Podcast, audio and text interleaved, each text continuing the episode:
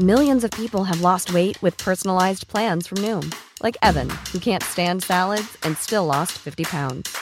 Salads, generally, for most people, are the easy button, right? For me, that wasn't an option. I never really was a salad guy. That's just not who I am. But Noom worked for me. Get your personalized plan today at Noom.com. Real Noom user compensated to provide their story.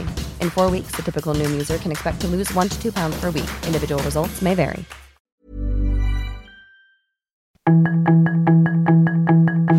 Tarde a tarde, lo que necesitas saber de forma ligera con un tono accesible. Solórzano, el referente informativo.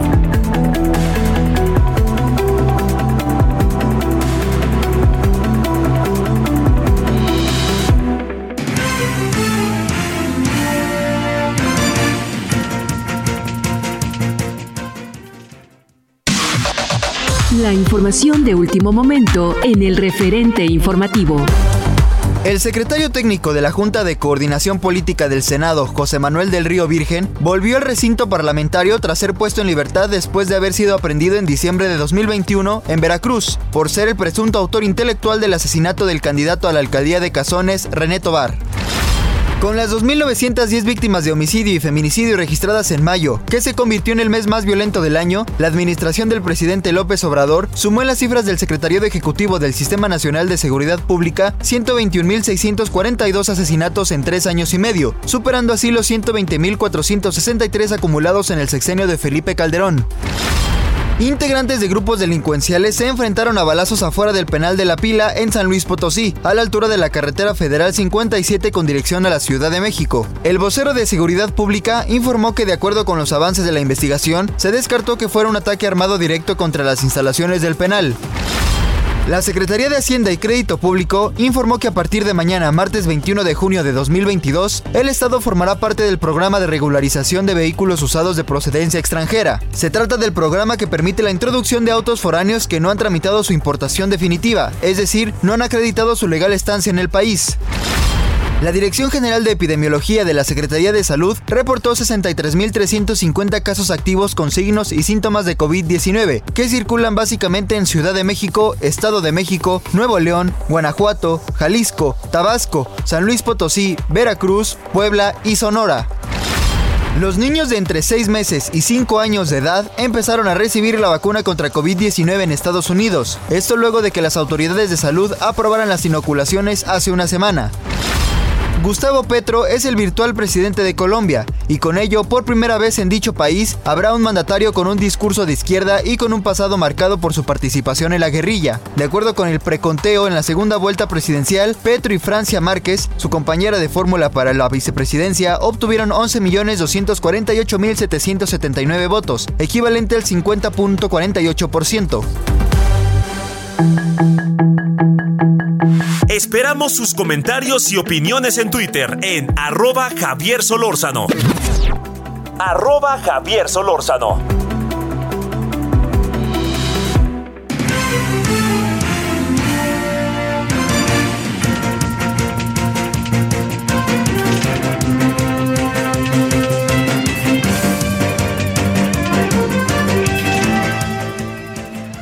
Buenas tardes, gracias que nos acompaña en este día de la semana que es lunes. Iniciamos la semana 20 de junio del 2022. Gracias que nos acompaña. Eh, ha sido un fin de semana muy movido en muchas cosas. Por lo pronto, de las cosas que fueron muy movidas es de nuevo, de nuevo, de nuevo el tema de la seguridad. ¿eh? Ese es un asunto que es, es como muy difícil poder, eh, digamos, este eh, el, eh, poder tener eh, una coincidencia de opiniones cuando se dice que el país está en, en muchas partes o buena parte de la inseguridad y que en la Ciudad de México no hay crímenes, ¿no? No hay homicidios. Este, que hay uno máximo, ¿no? Así, cuesta trabajo porque la terca realidad es terca, es terca, ¿no? Pero bueno, y eso pasó junto con otras cosas que pasaron, ¿no? Que pasaron muchas otras cosas estamos ahí en un círculo muy, muy fuerte de, de, que, del cual no salimos. Así para, para decírselo claro, de eso no salimos, no hemos podido salir y llevamos un buen tiempo sin poder salir de él. y lo digo en función de gobiernos que van, gobiernos que vienen. Bueno, eh, ahí al rato hablaremos de, ese tema. En la noche vamos a entrarle muy a detalle a ese tema. Y por lo pronto lo que sí le digo es que este, no, no adelantaré mucho para porque pues el gran tema como usted lo sabe en términos latinoamericanos es el triunfo de Gustavo Petro que ganó la segunda vuelta con autoridad. Cinco puntos son muy muy buenos porque significa que tomó claramente la decisión la sociedad este colombiana. De nuevo tuvimos ahí problemas este en el sentido de que eh, de que no, digamos, ¿qué, tipo de problemas digo? Eh, problemas en el sentido de que, este, de que, bueno, no hubo tanta participación. Eh, tome en cuenta que hace cosa de nada fue el, primer, este, la primera vuelta. Pero lo que me parece muy importante es que, mire, de alguna otra manera, este, le diría yo, la, la América Latina está yendo a la izquierda, que es algo que al rato vamos a platicar. La gran pregunta es, cuál es esa izquierda, ¿no? Porque esa izquierda que conocimos de los 60, 70, pues debe de estar cambiada, ¿no? Alguien que hizo que la izquierda fuera realmente muy diferente, se lo digo, este, eh, yo diría que alguien que hizo que la izquierda se viera como muy moderna en términos de cercanía a nosotros, pues fue sin la menor duda eh, Felipe González, ¿no? El que fue presidente de España y que sí creo que entramos en un terreno en donde se modernizó, sí que se modernizó la izquierda. España de ser un país que se veía tan tan alejado de todo, ¿no? Este, incluso como eh, nosotros veíamos una peseta, cualquier cosa, pues de repente España cambió porque abrieron, así abrieron las puertas a toda una serie de circunstancias que yo creo que no por ningún motivo se pueden eh, pasar por alto que tenían que ver con una apertura sensacional, sensacional de la economía y además la economía española. Se fue sensacional, pero sin, pero le diría yo, este eh, lo, lo, que se acabó juntando, le diría yo, en, en, este, en España, fue también la confianza que provocó Felipe González. Entonces, pues todo se juntó ahí y hizo que la izquierda avanzara. Pero aquí, con Gustavo Petro, es la larga, la larga, larga lucha de un hombre que estuvo en la guerrilla, que llegó a pensar que a través de la guerrilla se podría transformar su país. Después dejó eso y se metió a la política abierta, a la política participativa, y con esa política participativa, nomás le recuerdo que fue alcalde de, de Bogotá, de, de Santa Fe de Bogotá, y esto pues también lo colocó a, Gustavo Petro en una gran, gran coyuntura porque fue un aprendizaje. Y bueno, todo lo que se decía ahora respecto de Gustavo Petro, que si había secuestrado, no sé qué, pues todo esto también formaba parte de una muy, muy lamentable, este, me atrevo a decir, muy, muy lamentable eh, este, pues, intentos de desacreditación política. Y bueno, como sea, ya le digo, Gustavo Petro va a ser el presidente de Colombia ah, y además este, se echaron a andar todas las, eh, digamos, el presidente dicho, yo voy a ayudar lo más que se pueda para que las cosas estén este, eh, aquí en, en, el cambio de, de, presidente sea un asunto que pueda ser de enorme este, facilidad, que sea fácil, que todo el mundo esté para adelante. Y yo creo que eso es lo que pues, camina en las democracias, ¿no? Eh, ya nos dimos con la cubeta, hasta con la cubeta, y ahora estamos en otra etapa, y en esa otra etapa que estamos, que fue que nos dimos hasta con la cubeta, pues ahora sí, ¿no? Ya entremos en la reconciliación. Gustavo Petro sabe bien que tiene alianzas que le ayudaron, pero también sabe que eh, tiene que buscar la manera de conciliar, coincidir, cohesionar o algo parecido con la oposición, que aunque fuera muy una oposición incluso improvisada en la persona del señor Hernández, de cualquier manera esto está ahí como para atenderlo. Bueno, vamos a hablar al ratito con el doctor Manuel Martínez Justo de Acatlán de la UNAM, a ver qué nos dice del proceso electoral. Y vamos a hablar también de otras cosas. Por ejemplo, el tema de, a mí me, lo traigo allá en la mira, en el mejor sentido de la palabra, el decálogo del presidente en materia de medio ambiente, el cambio climático, todo eso me parece importantísimo que lo tengamos este, eh, que lo tengamos ahí nosotros, en frente, enfrente de nosotros, para ver hasta dónde podemos llegar, a ver qué se puede suceder, qué puede pasar, este, qué tanto este decálogo sí nos funciona, qué tanto no nos funciona, todo eso. Bueno, ese es uno. Luego lo otro, vamos a hablar de allá en, en, el, en Escobedo, Nuevo León. Fíjese, ahí fue donde Devani este, fue, pues murió. ¿Qué se está haciendo en esta materia? ¿Qué se está haciendo a través del gobierno municipal? Y mire que están pasando cosas que suenan interesantes, sobre todo por lo que está pasando en todo el estado de Nuevo León. Oiga, pues aquí andamos agradeciéndole profundamente que nos acompañe, deseando que tenga usted una muy buena semana y si le parece, vámonos con los asuntos de esta tarde, lunes 20 de junio del 2022. Estamos en, está usted en Heraldo Radio 98.5 de FM, su servidor Javier Solórzano y todas y todos quienes hacen posible la emisión. Vamos.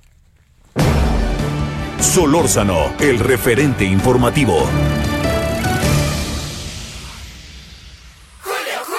Aprovecha pantalla LG de 55 pulgadas 4K UHD Smart TV a solo 9,990 pesos y además 30% de descuento en bocinas y bafles. Sí, 30% de descuento. Con Julio lo regalado te llega. Solo en Soriana. A junio 23. Aplican restricciones. Válido en Hiper y Super.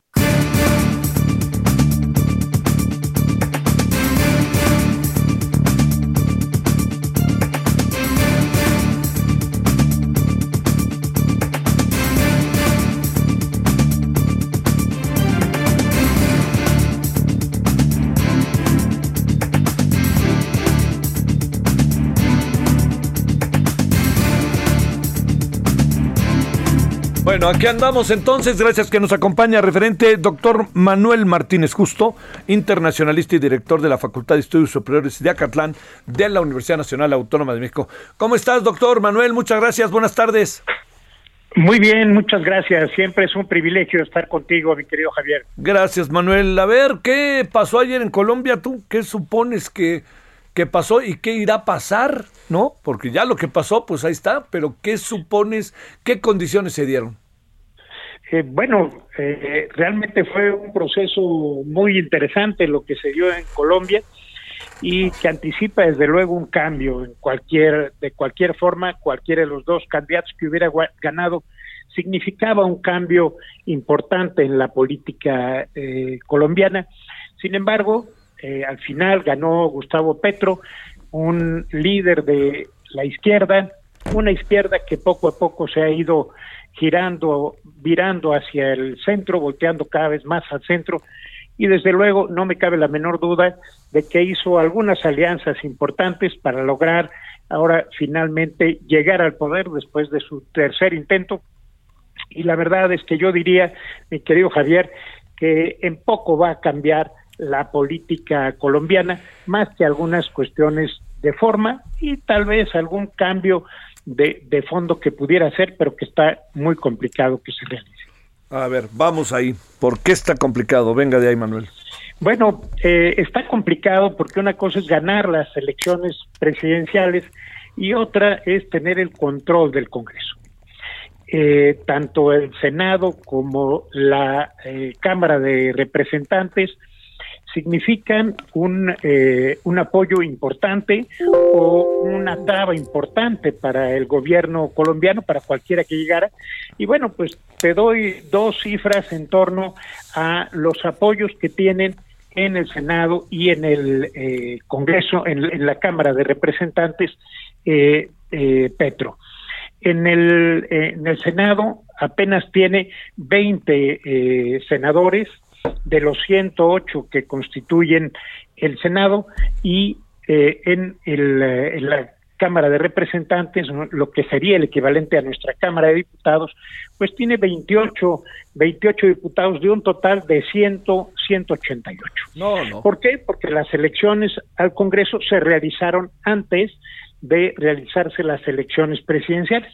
Y lo que quedó en el Congreso colombiano, tanto en la Cámara de Senadores como en la Cámara de Diputados, fue una pulverización muy importante de partidos políticos en donde quienes tienen el control son los partidos que históricamente lo habían tenido el Partido Conservador y el Partido Liberal en una y otra Cámara. Así que, ¿con qué se va a encontrar Petro en este momento? Con la necesidad de negociar con el eh, con el Congreso colombiano para sacar adelante las iniciativas.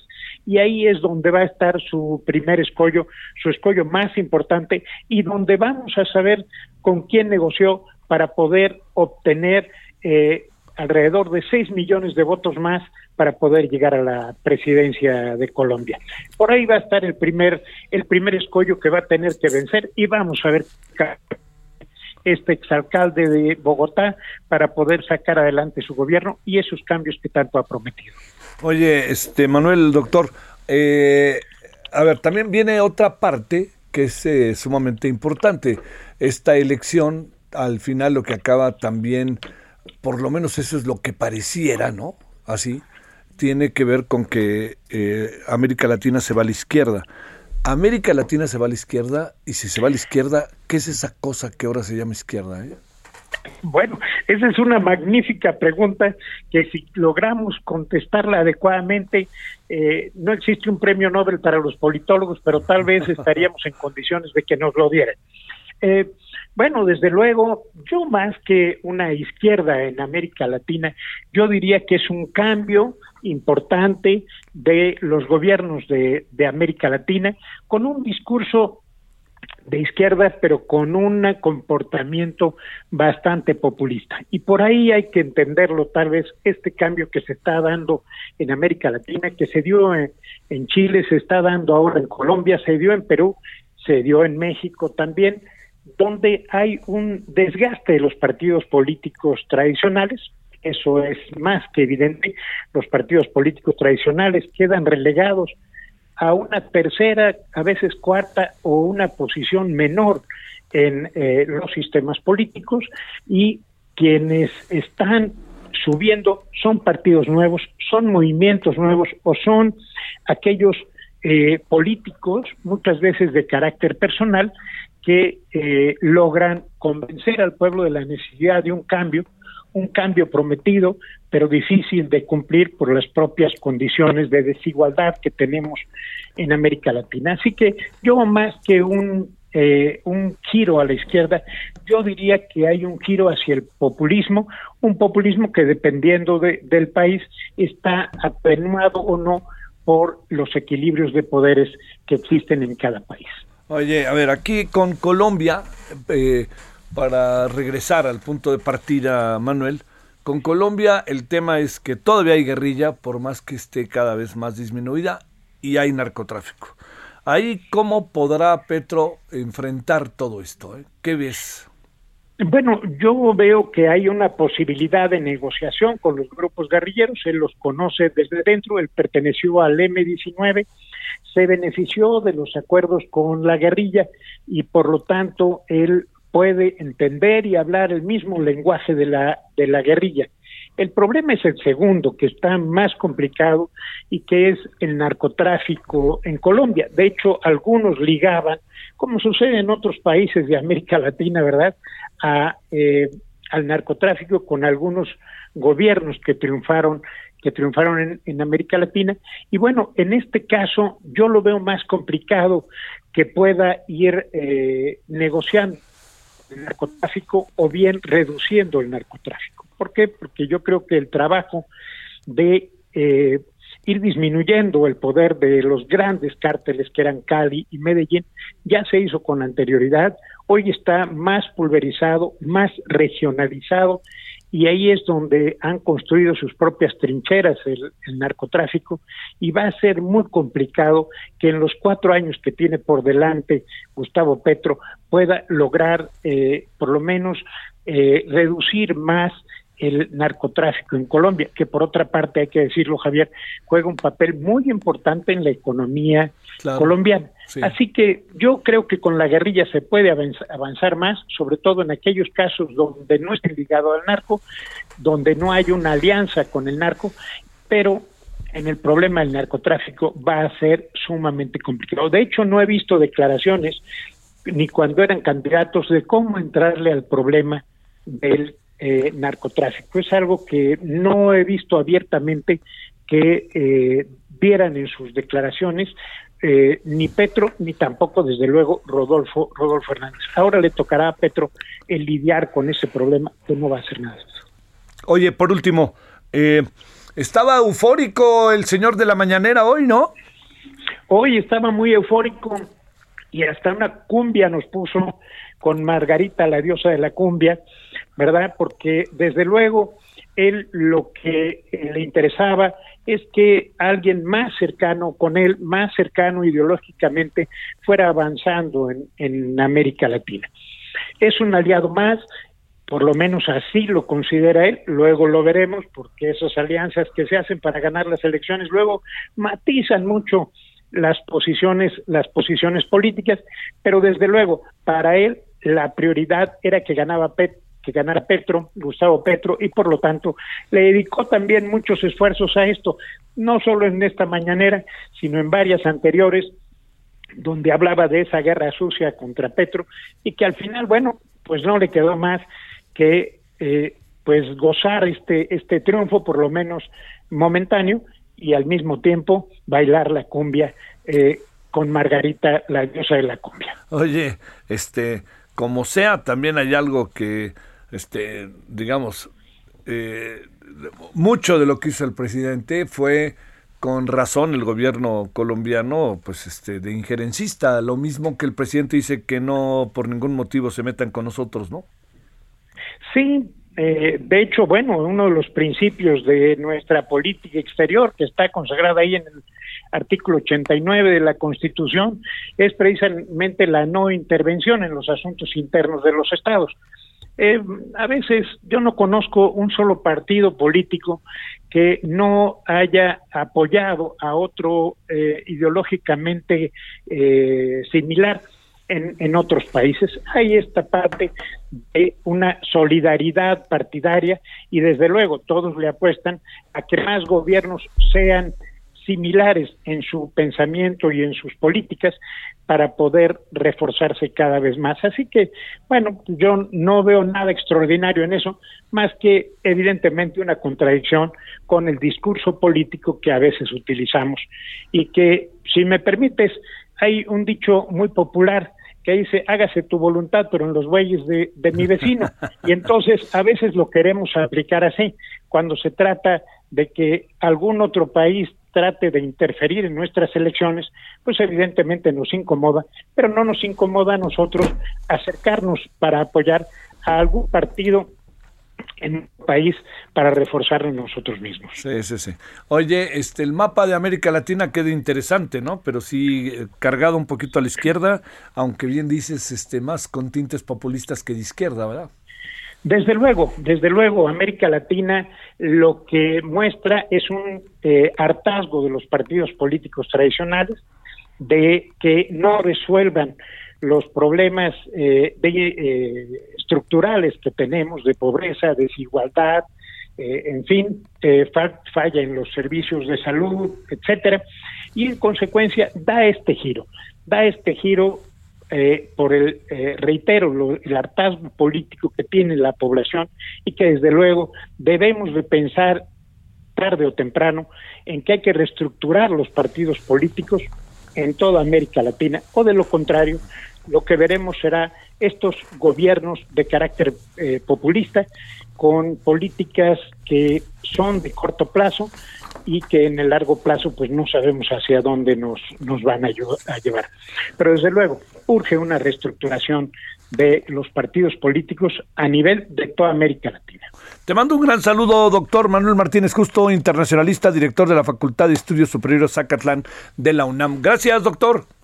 Muchas gracias, Javier. Siempre, como digo, es un privilegio estar en tu programa. El agradecido soy yo. Gracias, Manuel. Muchas gracias, doctor. Bueno, eh, fíjese que, que hay un caso que ha llamado mucho la atención, el de José Manuel del Río Virgen, que él era eh, el secretario técnico de la Junta de Coordinación Política del Senado. Eh, fue puesto en libertad, fue detenido en diciembre del 21 por ser el presunto autor intelectual del asesinato del candidato a la alcaldía de Cazones, René Tobar. La cosa está en que nunca, nunca quedó suficientemente claro qué pasaba. Yo le digo, este, la forma en que lo detuvieron, todo eso, yo, yo nunca alcancé así y hablé con abogados, etcétera. Entonces parecía una consigna. Y como el gobernador así deshace, pues entonces el gobernador Cuitlagua, que además tiene la venia de ya sabe quién, pues lo metió al tambo y lo sacaron del tambo. Una de las opiniones fue que no había elementos, que se tenía que investigar más su caso, pero el resto de los integrantes de la fiscalía dijeron va para afuera y los jueces dijeron va para afuera. Bueno, estas cosas de grillas futuristas. Pausa.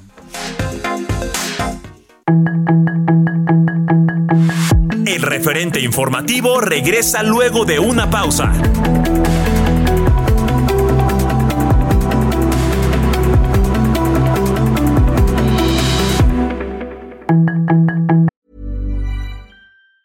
Hey, it's Ryan Reynolds, and I'm here with Keith, co star of my upcoming film, If, only in theaters, May 17th. Do you want to tell people the big news?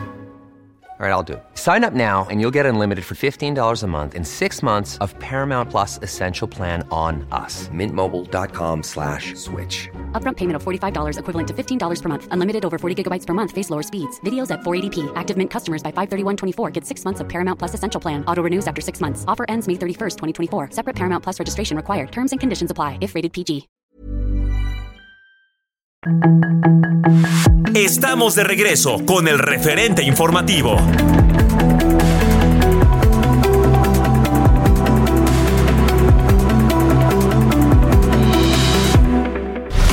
En el referente informativo le presentamos información relevante.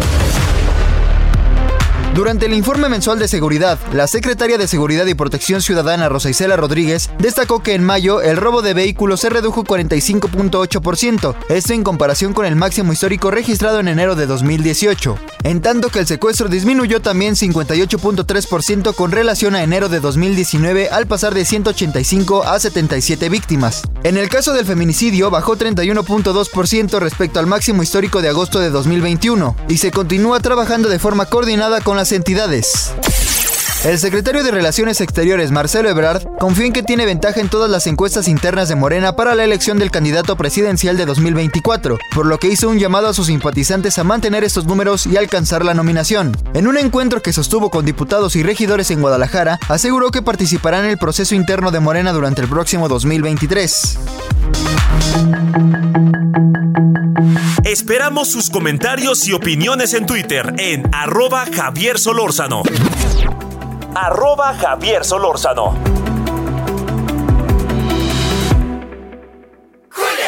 Llega a la moda. Aprovecha 30% de descuento en pantalones de mezclilla para toda la familia. Y además, 25% de descuento en playeras para toda la familia. Sí, 25% de descuento en playeras. Con Julio lo regalado te llega. Solo en Soriana. A junio 20. Aplican restricciones. Válido en Hiper y Super.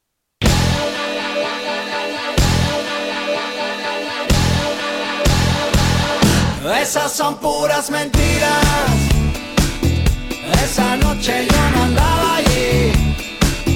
Debes estar confundida. O había un tipo igualito a mí. Esas son puras mentiras. Esa noche yo no andaba allí. Debes estar confundida. O había un tipo igualito a mí. Te cuentan que me vieron paseando en la ciudad con una ropa fina y con cara de galán, mirando a todas las chicas pasar frente a mí. Pero eso es imposible, yo nunca estuve allí. Cuando no estás conmigo, yo me porto bien. Me quedo encerrado viendo la TV. No salgo ni a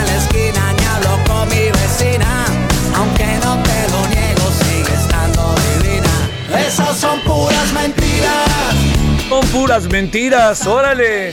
Esto es eh, ni más ni menos que los amigos invisibles que tocan padrísimo, son venezolanos. Y tocaron en el Salón La Matraca y les fue padrísimo para que gocemos y nos divirtamos con ellos. Es eh, Amigos Invisibles, no sé si se va a presentar la próxima, el próximo fin de semana, creo que nomás se fue el pasado fin de semana, hasta donde sé, ¿eh?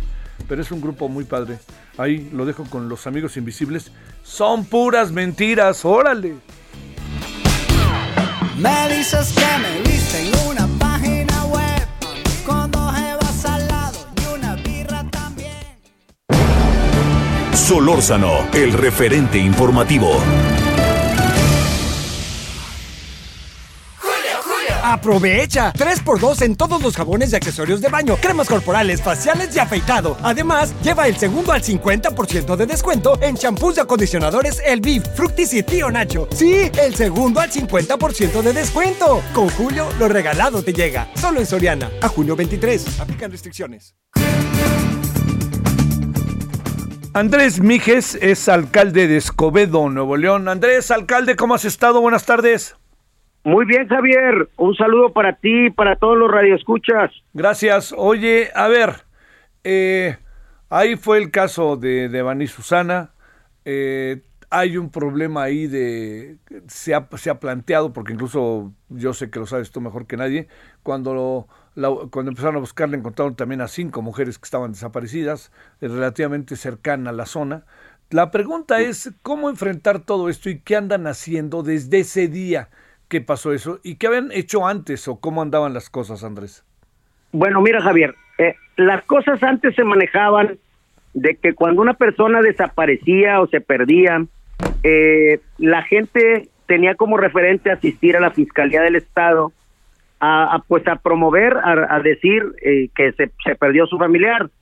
Entonces, eh, eso hacía que en la Fiscalía eh, les dijeran, oye, vente mañana, vente pasado mañana, seguramente tu familiar pues anda de borracho o tu hija se fue con el novio sí. y se perdía un tiempo valioso, Javier, se perdió un tiempo valiosísimo porque lo que nos enseñó lo de Devani precisamente, pues es que no se atendió a tiempo. Esa es la realidad. Entonces, como autoridad municipal, en, yo decidí generar un protocolo, un protocolo de búsqueda que ya he propuesto al, a la Mesa Metropolitana de Nuevo León para que el primer respondiente, que es precisamente la autoridad municipal, sea el que reciba la notificación por parte de la persona, de los familiares de la persona extraviada, en seguridad pública que reciba esta notificación y nosotros podamos actuar inmediatamente. La autoridad municipal actuaba hasta que se generaba una ficha de búsqueda, pues ya prácticamente 48 horas después de, de, de que la persona no se encontraba. Ahora el procedimiento es bien sencillo. Aquí a través de una de un de una de van al C4, lo reportan al 911 y aquí inmediatamente eh, atendemos, inmediatamente verificamos que esté prendido el teléfono, que fue una de las cosas con Devani. Se tuvo el teléfono, eh, la última ubicación, pero ahorita tenemos la oportunidad, si nos lo reportan a las 8 de la mañana del día del extravío, pues inmediatamente podemos con las telefónicas saber si está prendido y dónde está la persona. Otra información que se prende, que tú lo sabes perfectamente, el público también, lo de las cámaras, fue un show, lo de las cámaras con Devani, este, que sí había y que no había, y ¿Por qué? Porque pues las cámaras, las cámaras de seguridad de los negocios y de las casas, pues eh, acuérdate bien que cuando se saturan de video se vuelve a reiniciar y se pierde toda la información. Entonces, sí, sí. ahora también, ahora también hay un acompañamiento por parte de la autoridad municipal. Si se pierde un menor, es el CIPINA, que es el Sistema de Protección de Niños, Niñas y Adolescentes, quien acompaña psicológica y jurídicamente. Si es una mujer, la Secretaría de la Mujer, y si es un adulto mayor, la Procuraduría del Adulto Mayor. Eso, Camina. A ver, ¿y este protocolo desde cuándo está instalado, Andrés? Este protocolo lo instalamos el 4 de mayo.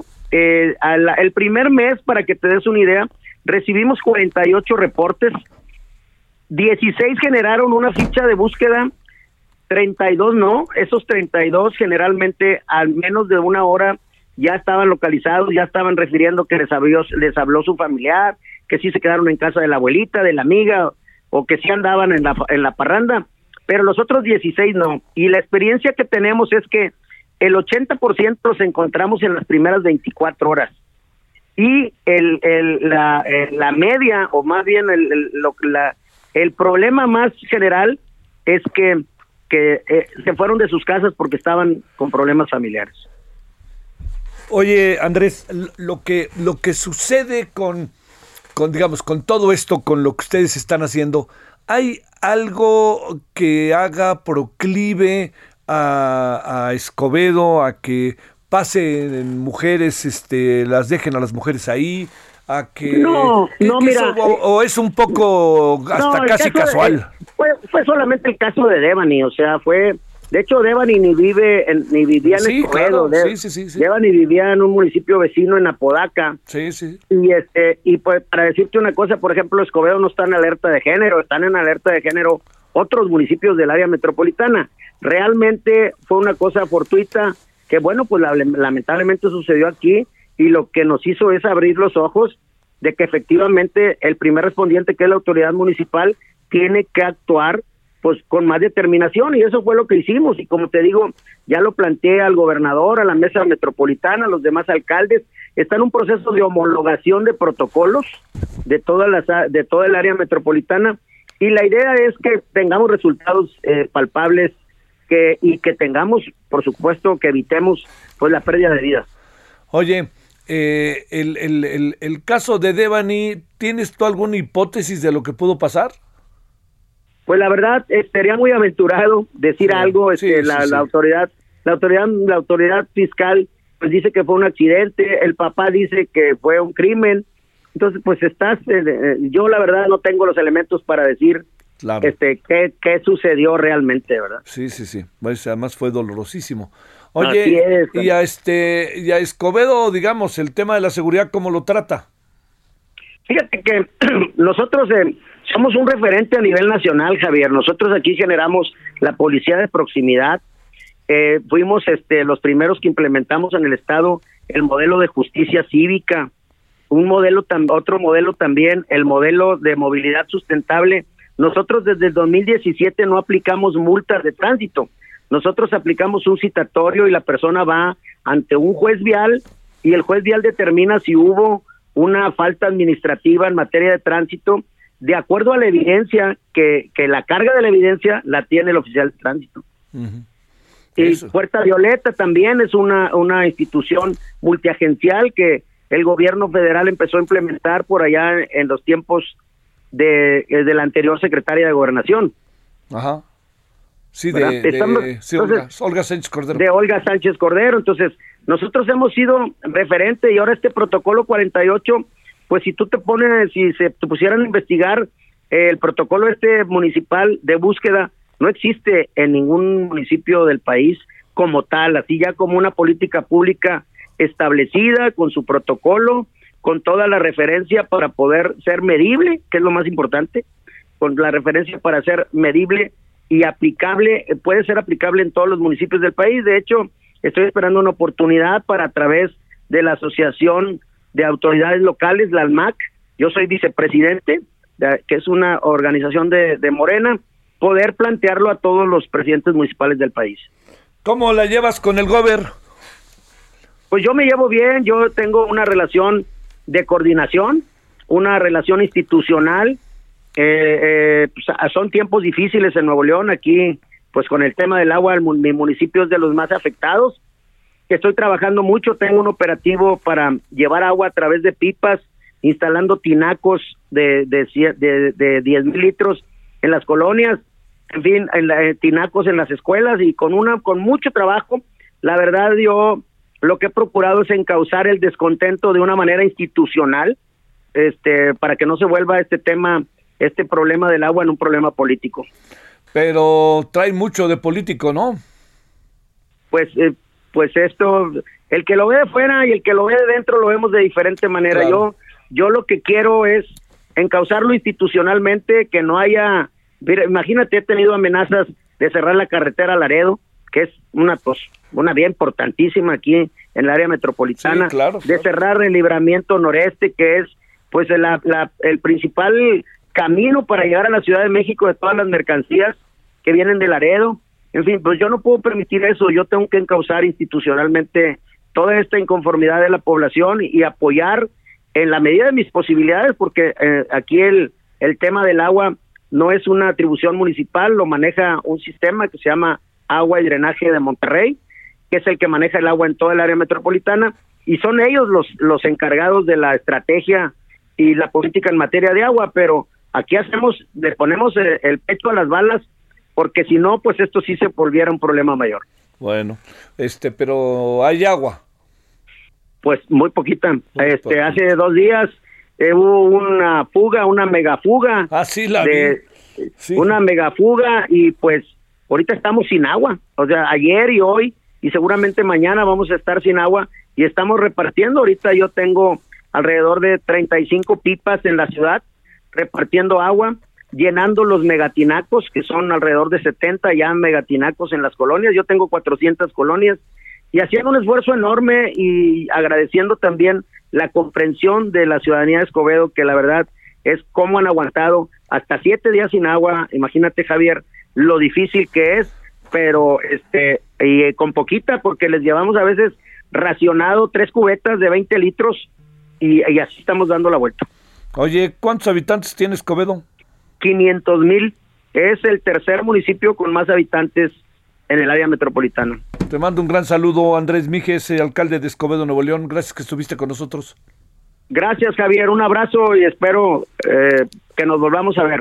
Claro que sí, así será. Gracias. Hasta luego, Andrés. Gracias. 17:45 ahora en la hora del centro. Solórzano, el referente informativo.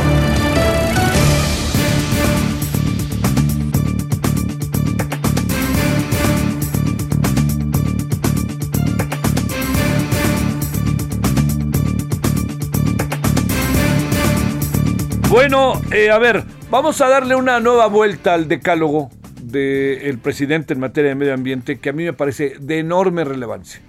Eh, le, le, hemos pedido a Víctor Iriales, abogado consultor litigante en bioderecho, que esté con usted y con nosotros y platiquemos. Ya habíamos hablado con él la semana pasada. Víctor, ¿cómo has estado? Buenas tardes. Hola Javier, un gusto estar con ustedes. Buenas tardes. Gracias. Te pregunto, a ver, ya con una mayor eh, paso del tiempo, he oído, como seguramente tú también, todo tipo de opiniones algunas muy elogiosas al presidente, otras este, un poco lo que tú nos has dicho. Ahora, al paso de los días, ¿qué, ¿qué, alcanzamos a ver de este decálogo? ¿Dónde pondríamos luces y sombras? Pues mira, para mí eh, es muy preocupante lo, lo, los proyectos y los puntos que está manejando este decálogo. Es muy preocupante porque al parecer el gobierno mexicano y el gobierno norteamericano no comprenden la situación de urgencia de emergencia climática que padecemos no solamente nosotros, nuestros dos países, sino alrededor del mundo. Me parece eh, muy importante tener claro que llevamos 40 años perdidos por discursos políticos demagógicos e instrumentos supranacionales estériles desde 1979 con la primera conferencia mundial del clima hasta el Acuerdo de París de 2015, pues mientras los políticos hacen decálogos, hacen instrumentos y, se comprometen en promesas vacías, desafortunadamente el CO2, hay una mayor cantidad de CO2 en, en la atmósfera, tenemos eh, desertificación, tenemos eh, sequías, tenemos eh, que está subiendo el, el nivel del mar en, en nuestras costas, tenemos este cambios muy bruscos de temperatura en, en microclimas en las ciudades entonces eh, creo que no no están escuchando realmente a las voces expertas sobre todo de los científicos en, en, esta materia que nos están diciendo que la única solución para combatir el cambio climático uno es reducir la producción. Eso incluso este la propia ONU que a pesar de el financiamiento que pueda recibir se ha atrevido a hacer esas declaraciones, necesitamos con detener o más bien decrecer la producción. Ahora, mi principal preocupación es que, te lo comentaba en, en, en, en, la semana pasada, es que el presidente ha omitido decirnos cuál es la cantidad de energía que produce México anualmente y qué, qué porcentaje es el que se consume de lo que producimos de energía, qué cantidad, qué porcentaje consumimos nacionalmente y qué cantidad se va para exportación y venta para otros países. Eso me preocupa mucho porque incluso en su decálogo ya hay una amenaza de crear aquí este unos parques eólicos para eh, exportación de energía eléctrica para Estados Unidos. Uh -huh. Entonces, aquí el problema que, que, que, que que tenemos y le debe de quedar muy clara, claro a, a, tu auditorio es que México es autosuficiente en energía, producimos suficiente energía para consumo nacional.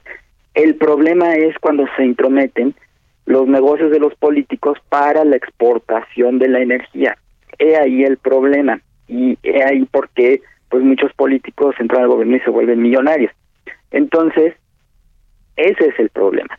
Es un problema de opacidad, de falta de rendición de cuentas en el tema de la producción de energía en México. Como te decía, eh, es increíble que las ganancias de Pemex, todo lo que le ingresa, se vaya a gasto corriente, es decir, se va a la caja chica de los presidentes en turno y su distribución pues permanece en opacidad y sin rendición de cuentas. Eso es muy preocupante.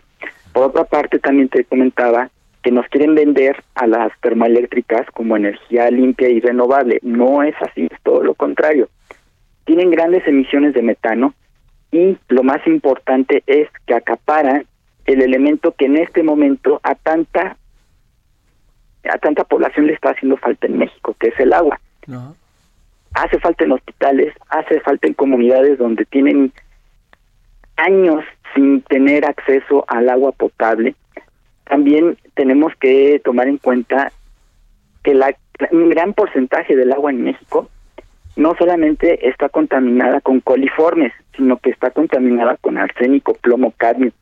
Y no está entendiendo el gobierno mexicano el problema. Lo que está haciendo es, con este decálogo, empeorar aún más la situación.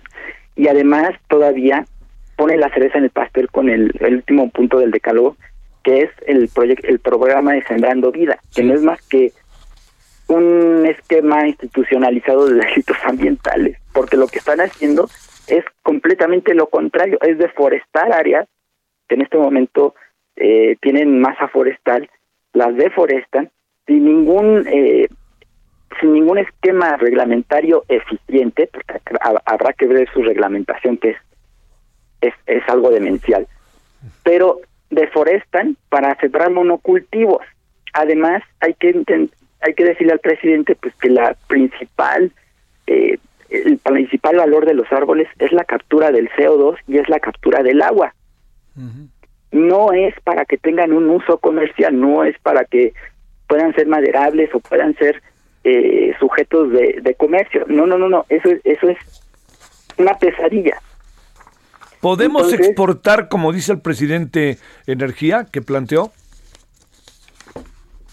Podemos, pero el costo para la salud de la población es inmenso porque es un porque al producir la energía es inevitable contaminar. Entonces, tú estás contaminando el aire, estás contaminando los suelos, estás contaminando el agua y eso afecta en la salud de la población. Entonces, el costo es pagar un precio mucho mayor, que es el salud de la, la salud de la población, el medio ambiente del que necesitamos, incluso el presidente, el presidente también no es este eh, no es etéreo, es, es, un organismo que necesita del medio ambiente para poder sobrevivir. Eso se le olvida a los políticos. Oye, ¿y la, la, energía eólica tan criticada que fue y ahora en qué estamos? Mira, todas las energías, todas las energías tienen un impacto, un impacto en el medio ambiente. Aquí es de ver las gradaciones de ese impacto. Efectivamente, la eólica tiene un menor impacto y habrá que eh, discutirlo ampliamente, pero tiene un menor impacto que, por ejemplo, eh, el uso de los eh, del combustóleo o el fracking o ese tipo de, extractivismo. Entonces, efectivamente, primero criticaban este mucho como una práctica incluso neoliberal el uso de energías renovables y ahora vemos que pues no le quedó de otra al gobierno mexicano más que rendirse y ponerle el mantel a, a las empresas este que apoyan norteamericanas para pues ponerle todo listo, ¿no? Para que lleguen aquí al país a servirse de la energía que pues se va a producir aquí en nuestro país. Bueno, en suma del decálogo, no, a ver, muy en breve, si te parece, abogado Víctor, este, en suma eh, del decálogo, ninguno de los 10 puntos, o cómo ves las cosas? No, es que yo veo terrible los, los 10 puntos. Creo que lo, lo que más este, podría ser rescatable, pues es que está prometiendo ahí este un recurso, no dice qué porcentaje, no, no, hace la precisión, pero dice que va a haber una inversión al mantenimiento de la infraestructura de Pemex.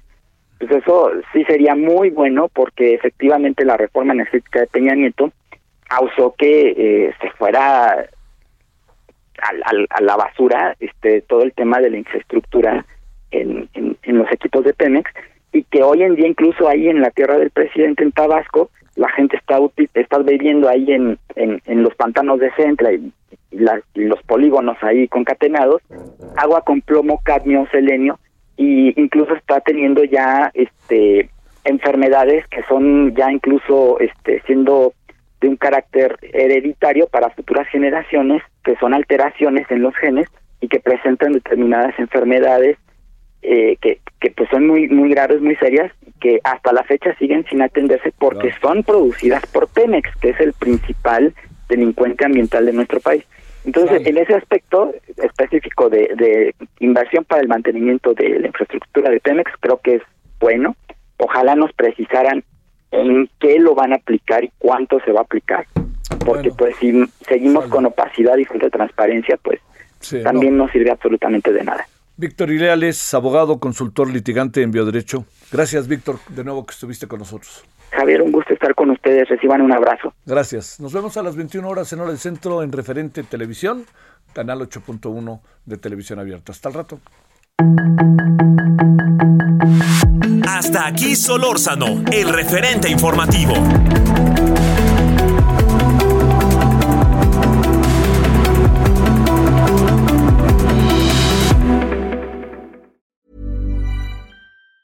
Planning for your next trip? Elevate your travel style with Quince. Quince has all the jet setting essentials you'll want for your next getaway, like European linen, premium luggage options, buttery soft Italian leather bags, and so much more. And it's all priced at 50 to 80% less than similar brands. Plus, Quince only works with factories that use safe and ethical manufacturing practices. Pack your bags with high-quality essentials you'll be wearing for vacations to come with Quince. Go to quince.com slash trip for free shipping and 365-day returns.